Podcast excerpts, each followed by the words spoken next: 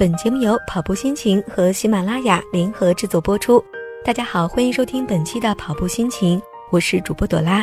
今天节目当中，我们要和大家分享这样一篇文章：连续两周不运动，身体会出现什么样的变化呢？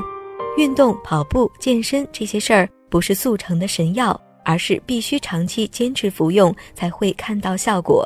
坚持跑步一个月，你会觉得身体更轻盈了；坚持跑步三个月，你会发现自己的耐力明显增强了；坚持跑步半年，十公里对于你来说是小菜一碟。坚持跑步一年，你会发现自己爱上了跑步，而好身材只是一个顺便的成果。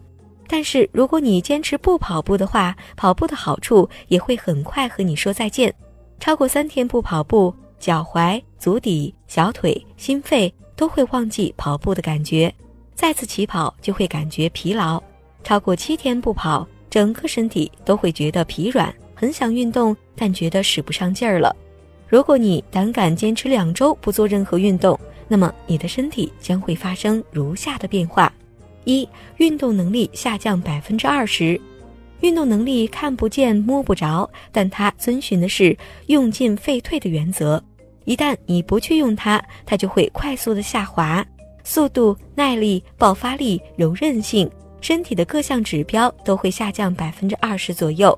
同时，你体内的肌肉会流失。脂肪会更加容易的积累，身体从弹性的手感变成绵软的手感。第二点，肌肉会萎缩。如果把脂肪比喻成能量的仓库，那么肌肉可以算是能量的消耗站了。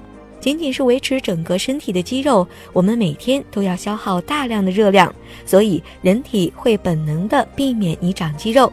缺少了运动的刺激，肌肉会不断的流失，肌肉纤维会大幅的萎缩，整个身体的血液流动性变差，骨骼密度降低。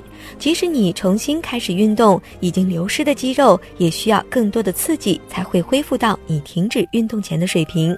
第三点，最大摄氧量每天减少百分之一。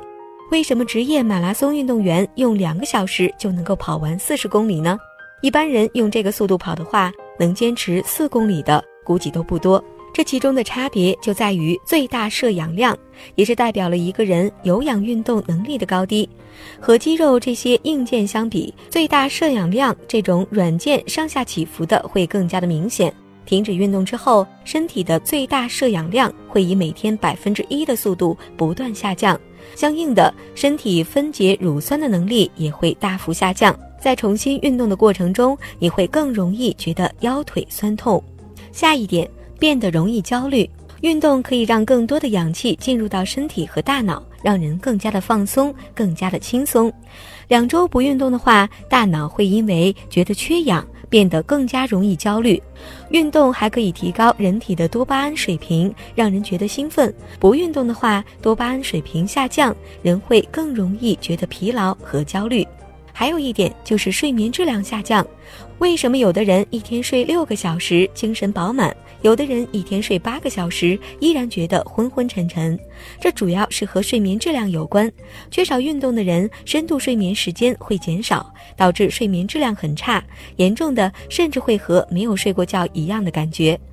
如果你坚持三个月没有做任何运动，那么无论你之前运动的多努力，运动了多少年，之前积累的好处几乎会完全消失。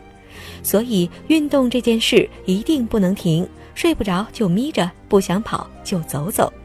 好的，今天的节目就是这些，也感谢大家的关注和收听。更多精彩内容，请关注微信公众号“跑步心情”，我是朵拉，我们下期节目再会。